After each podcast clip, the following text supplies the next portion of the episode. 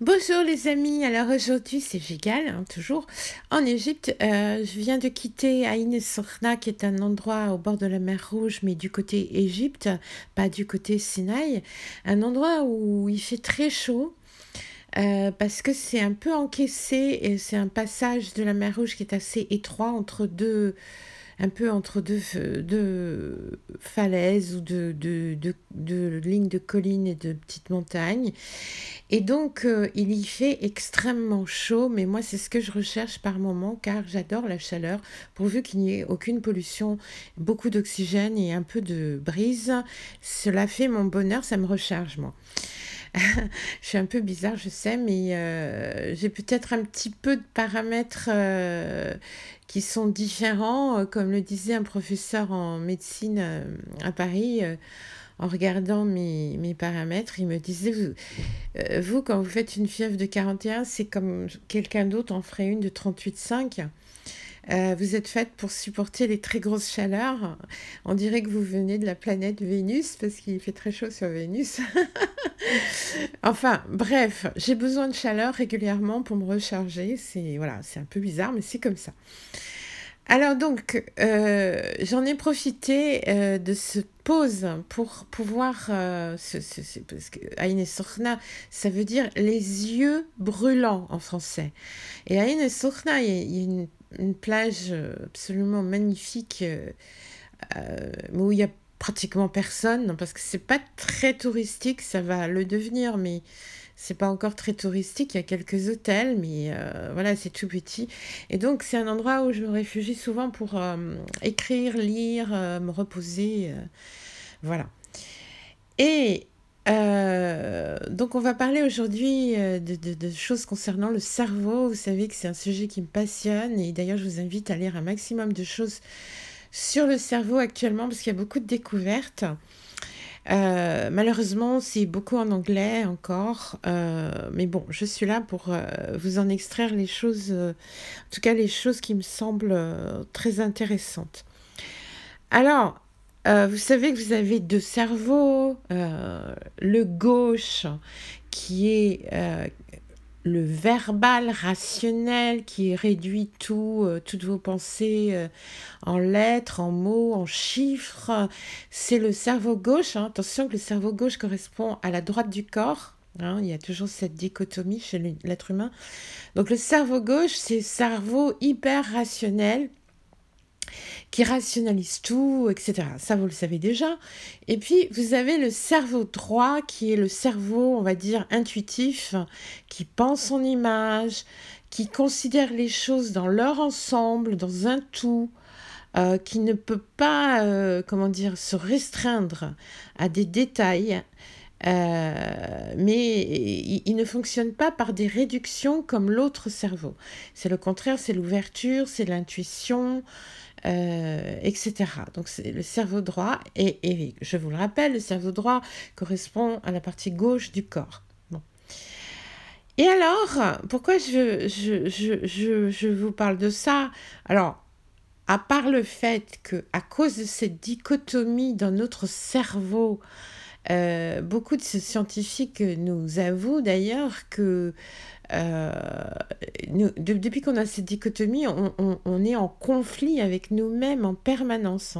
D'ailleurs, il y a un, livre très intéressant, mais c'est en anglais, euh, d'une femme, d'une chercheuse qui s'appelle Betty Edward, qui a écrit un livre qui s'appelle Drawing on the Right Side of the Brain, euh, dessinant sur le côté droit du cerveau, qui est absolument passionnant pour vous expliquer pourquoi euh, cette différence cerveau gauche, cerveau droit, depuis qu'on l'a, parce que c'était pas comme ça à l'origine, euh, nous met en conflit avec nous-mêmes.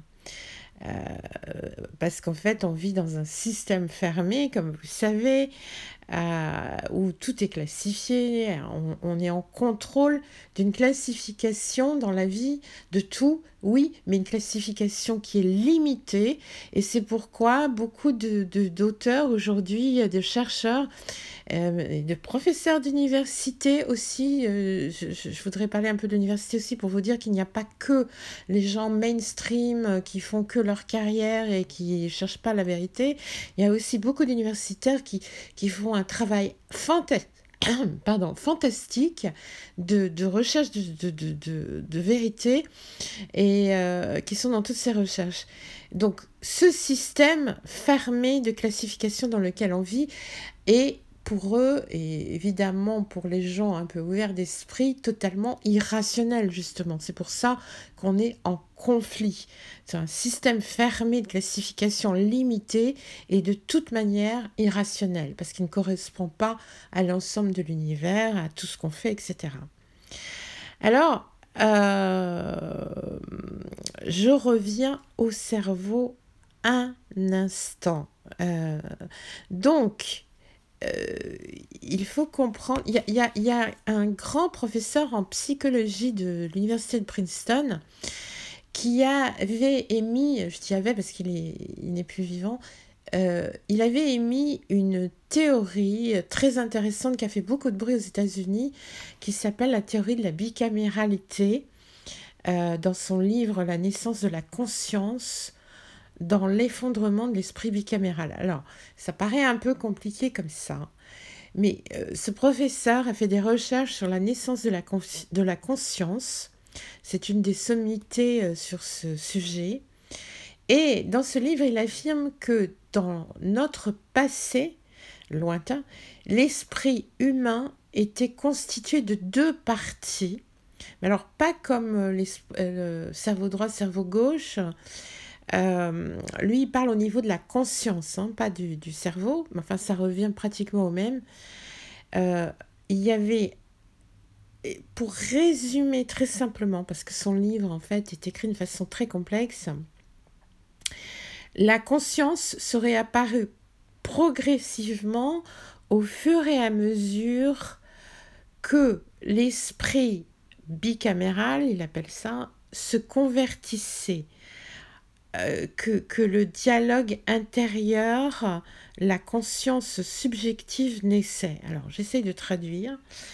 Euh, pour résumer très grossièrement, l'expérience de nos ancêtres les plus lointains, et bien sûr moi quand je parle de ça, je, pense aux anciens égyptiens, mais on, peut, on pourrait parler euh, de tous les anciens, des grandes traditions sur cette planète, l'expérience était beaucoup plus inconsciente qu'aujourd'hui. C'est-à-dire que nous, aujourd'hui, avec notre façon de tout quantifier, tout calculer, tout, euh, etc., euh, de fonctionner beaucoup, beaucoup avec notre cerveau euh, gauche, hein, rationnel, eux fonctionnaient beaucoup plus dans l'inconscient, donc beaucoup plus avec le cerveau droit. pourquoi? Parce qu'il y avait cette, cette, cette bicaméralité qui existait. Alors c'est quoi? Euh, vous avez un autre euh, docteur, Frank Wallace, euh, qui était docteur en biochimie, je crois, en chimie inorganique, hein, qui lui, c'est un docteur américain qui, qui, qui a fait vraiment euh, beaucoup de polémiques parce qu'il a inventé un concept qui s'appelle néotech pour lutter contre ça, justement. Et lui, il explique que la différence des deux euh, façons radicales de penser euh, dans le passé n'existait pas.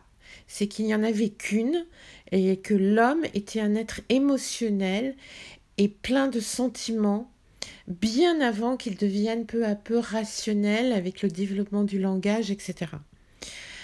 Euh, en résumé, l'esprit bicaméral, alors bicaméral, je vous rappelle, bi, ça veut dire deux en latin, caméral, c'est les chambres, deux chambres. Euh, l'esprit bicaméral, c'est un peu comme un système de guidage automatique qui dirige l'inconscient. Euh, ce qui existait dans le passé pratiquement uniquement dans le, dans le cerveau et euh, il, euh, ça veut dire que l'être humain à l'époque suivait ses intuitions tout simplement. Hein, si je veux traduire ça euh, très simplement, il le faisait un peu en mode automatique, c'est-à-dire c'est comme quelqu'un qui apprend le piano. Au début, il faut être hyper rationnel, etc. Ça c'est nous aujourd'hui. parce que c'est compliqué, il faut apprendre, enfin on se fatigue à apprendre d'une façon qu'on pense euh, juste qui est de rationaliser tout. Mais après, quand vous savez jouer au piano, bah, vous le jouez de façon automatique, vous ne, vous ne mettez plus d'effort à vous concentrer sur ce que vous faites, vous le faites tout simplement.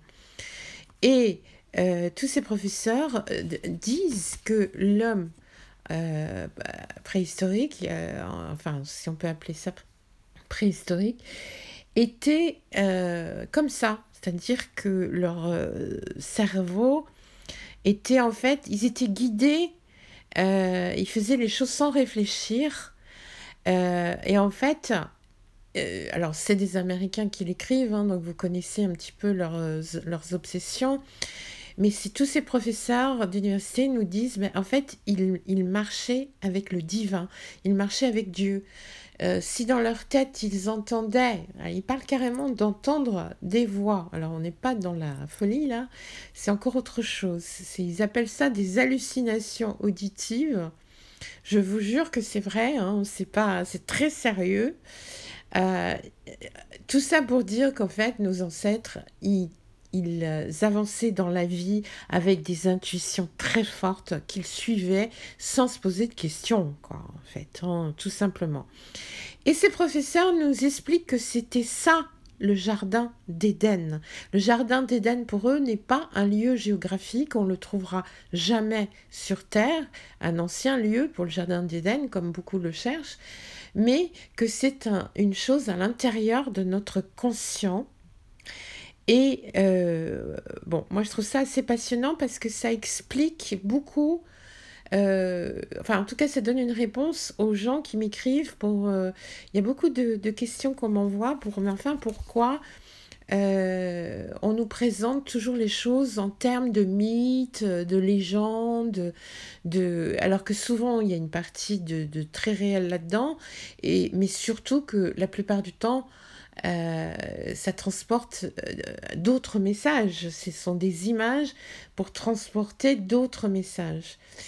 Eh bien, parce que nos ancêtres fonctionnaient comme ça. Ils, racontaient les choses, par exemple, par images qui leur semblaient à eux très claires, parce qu'ils étaient face dans l'instant à, des choses qui, qui, qui, était parfaitement clair pour eux. Et, et aujourd'hui, pour nous, quand on, on, on, lit, on regarde ces légendes, ces soi-disant mythes, on, enfin, prenez l'Iliade et l'Odyssée par exemple, on est euh, éberlué, quoi. Euh, euh, les monstres, les sirènes, etc.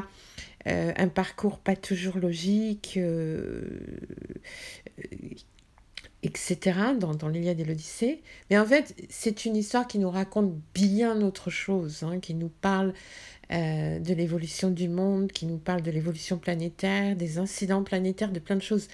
Bon, heureusement, il y a plein d'auteurs qui ont déjà écrit sur ce sujet de cette façon-là, mais euh, qui ont été tous pas mal décriés, mais je pense que c'est en train de s'ouvrir beaucoup, on est en train de de devenir un peu plus adulte malgré le, tout ce qui se passe dans le monde.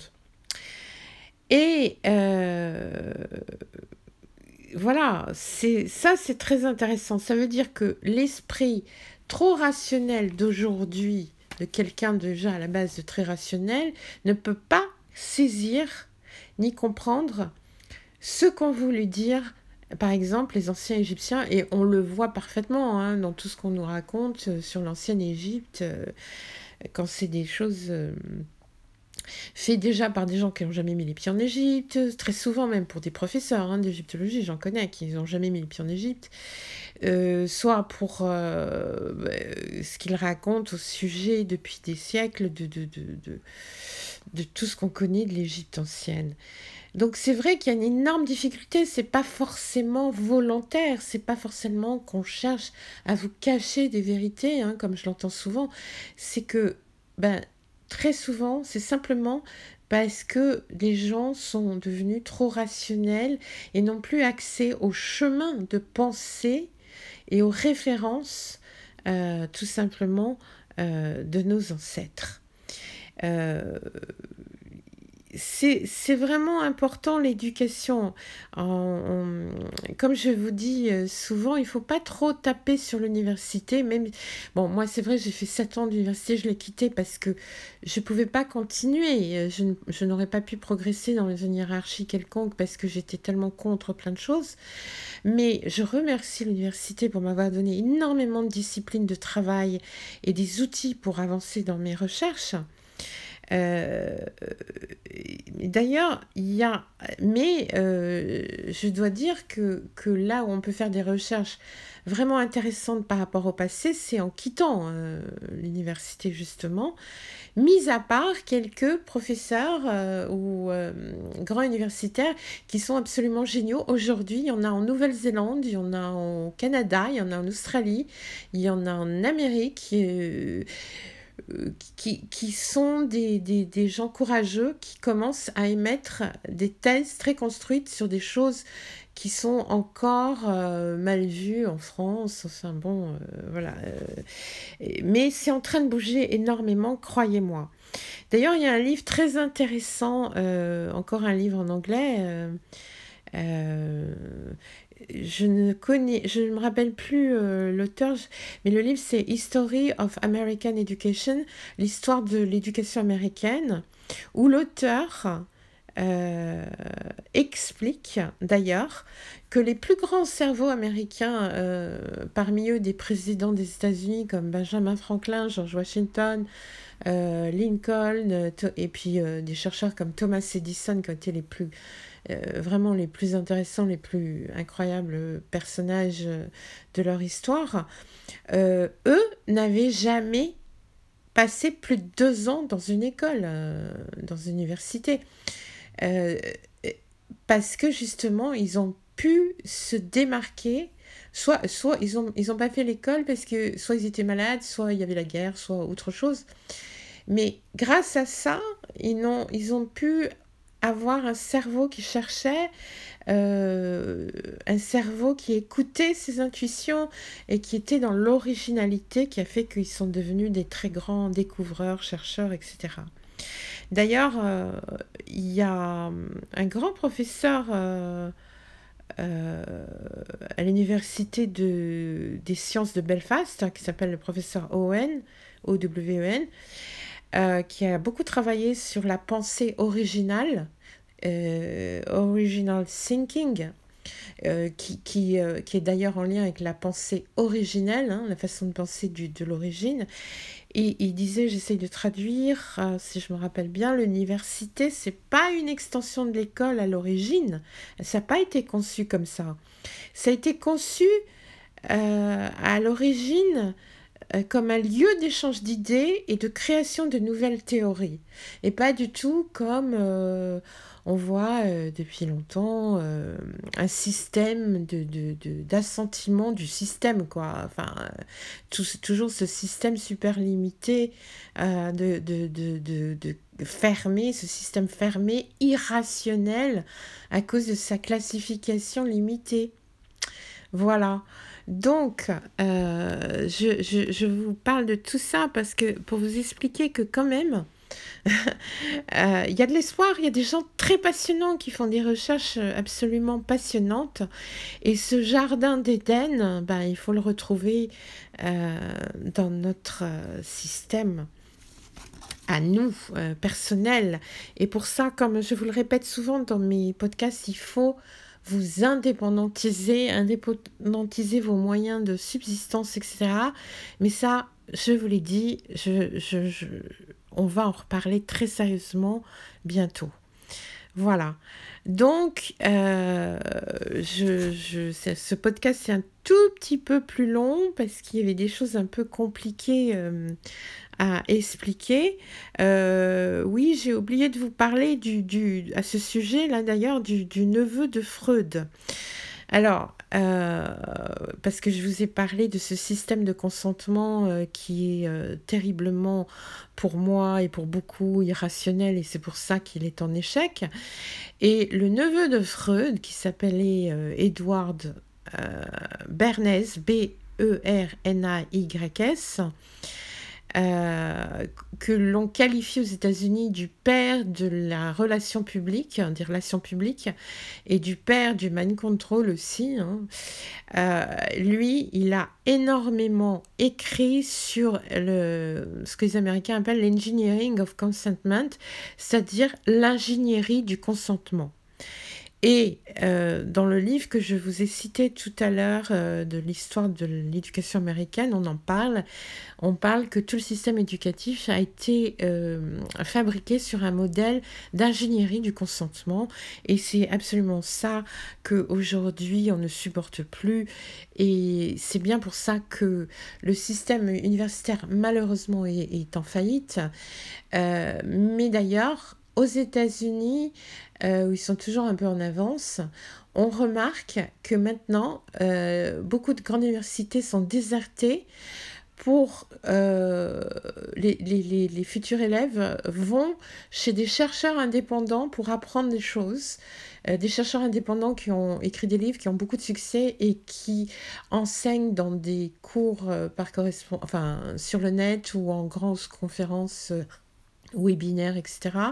Parce qu'ils disent apprendre beaucoup plus, beaucoup mieux, parce qu'ils ont à la fois la pratique et la théorie, mais surtout ils ont euh, tout le développement d'une intuition originale qui euh, apporte beaucoup et qui mène vers le succès. Voilà. À très bientôt les amis.